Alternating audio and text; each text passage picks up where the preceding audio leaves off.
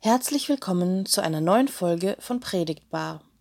Ich freue mich sehr, heute ein neues Gesicht in unserer Runde begrüßen zu dürfen. Imke Marie Friedrichsdorf. Sie ist Vikarin in der Pauluskirche im dritten Wiener Gemeindebezirk. Aus Norddeutschland stammend hat sie zunächst Operngesang studiert und schätzt deshalb die Kunst- und Kulturszene Wiens ganz besonders. Hier studierte sie ab 2014 evangelische Fachtheologie. Ganz wichtig ist es ihr bei ihrer Arbeit, Menschen in unterschiedlichsten Lebenssituationen ein Gefühl des Angenommenseins und Freude am kirchlichen Leben in allen Altersphasen zu vermitteln. Ihr Interessenschwerpunkt liegt daher vor allem in der Seelsorge und in der Geriatrie. Wir nützen weiterhin den Sommer, um auf Predigten des vergangenen Jahres zurückzublicken, und so hören wir heute eine Predigt, die sie am 4. Juli in der Pauluskirche gehalten hat. In dieser geht sie unter anderem der Frage nach, an welchen Wahrheiten man sich orientiert und wie wichtig es ist, sich selbst zu besinnen und auf die innere Stimme zu hören. Vielen Dank auch an Anja Kieslinger-Lehmann für die Lesung des Bibeltextes. Ich wünsche euch viel Freude mit dieser schönen und spannenden Predigt. Wir hören uns nächste Woche wieder. Lesung aus dem ersten Brief an die Korinther, Kapitel 1, aus der Übersetzung der Basisbibel. Die Botschaft vom Kreuz erscheint denen, die verloren gehen, als eine Dummheit. Aber wir, die gerettet werden, erfahren sie als Kraft Gottes. Denn in der heiligen Schrift steht, ich will die Weisheit der Weisen auslöschen und von der Klugheit der Klugen nichts übrig lassen. Wo sind jetzt die Weisen? Wo die Schriftgelehrten? Wo die wortgewaltigen Redner unserer Zeit? Hat nicht Gott die Weisheit dieser Welt als Dummheit entlarvt? Die Weisheit Gottes zeigt sich in dieser Welt.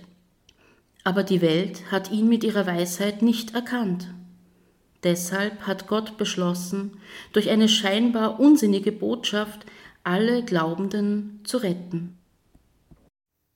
Da stand sie, still und allein.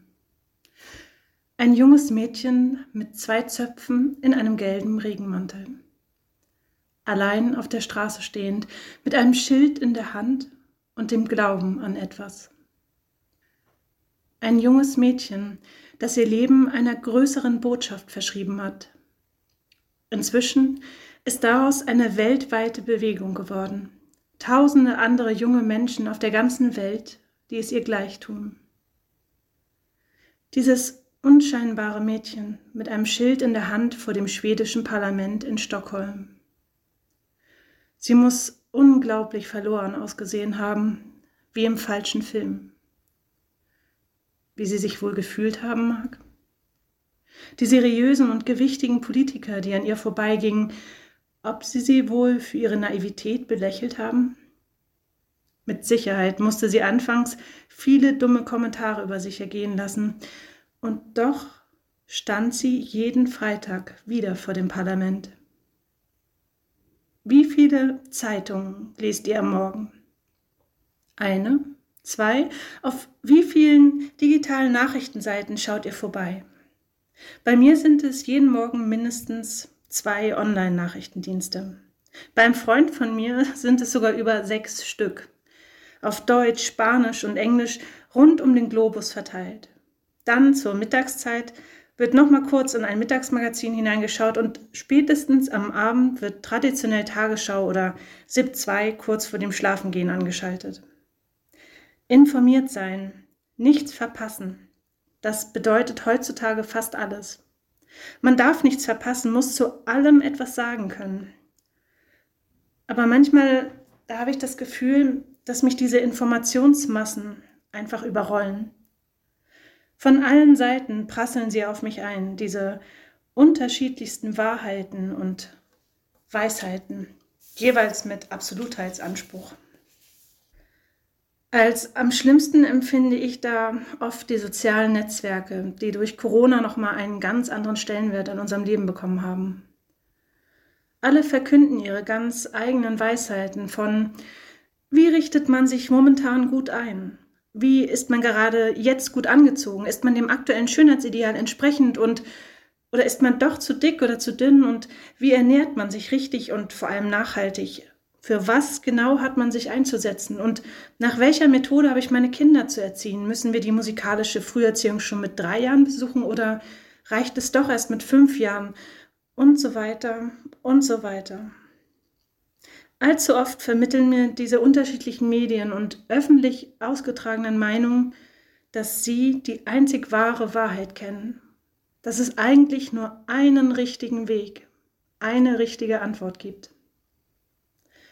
In all dem Medien- und Meinungsmachestrudel, dem ich mich nur bedingt entziehen kann, verliere ich mich fast ein wenig.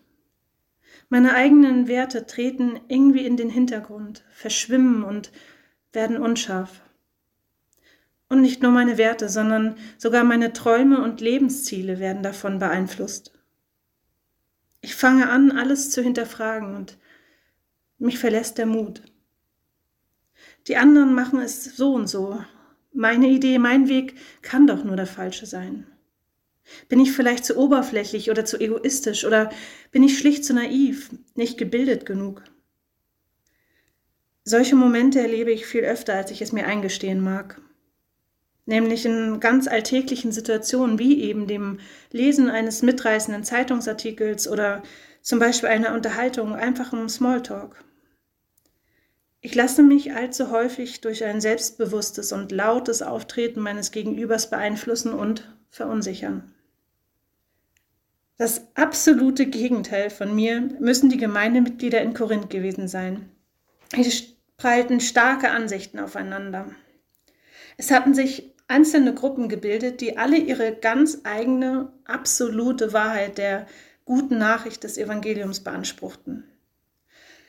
Dabei hatten sie die Offenheit für das Gegenüber völlig verloren. Sie waren ignorant und taub für weitere Argumente und Perspektiven. Niemand war bereit, von der eigenen Position abzurücken. Es ging längst nicht mehr um die eigentliche Sache und gemeinsam etwas zu bejahen und gemeinsam an etwas zu glauben und sich dafür einzusetzen, sondern es ging schlicht darum, im Recht zu sein.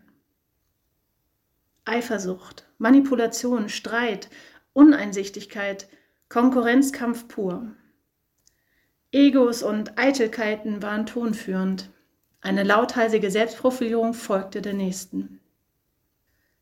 Völlig in den Hintergrund war dabei getreten, worum es eigentlich ging und bis heute immer wieder geht, nämlich unsere frohe Botschaft vom liebenden Gott zu verkünden und nach Möglichkeit auch danach zu leben.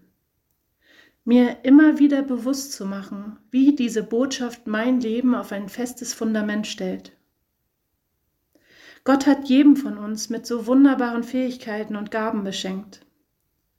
Unsere Aufgabe ist es doch nun, achtsam mit uns selbst und den anderen und unserer Gemeinschaft umzugehen immer wieder in sich hineinzuhorchen, die eigene innere Stimme wahrzunehmen und sich auch selbstkritisch mit ihr auseinanderzusetzen. Diese kleinen Momente des in sich hineinhörens schaffen Klarheit und Kraft, woraus schließlich Großes erwachsen kann. Amen.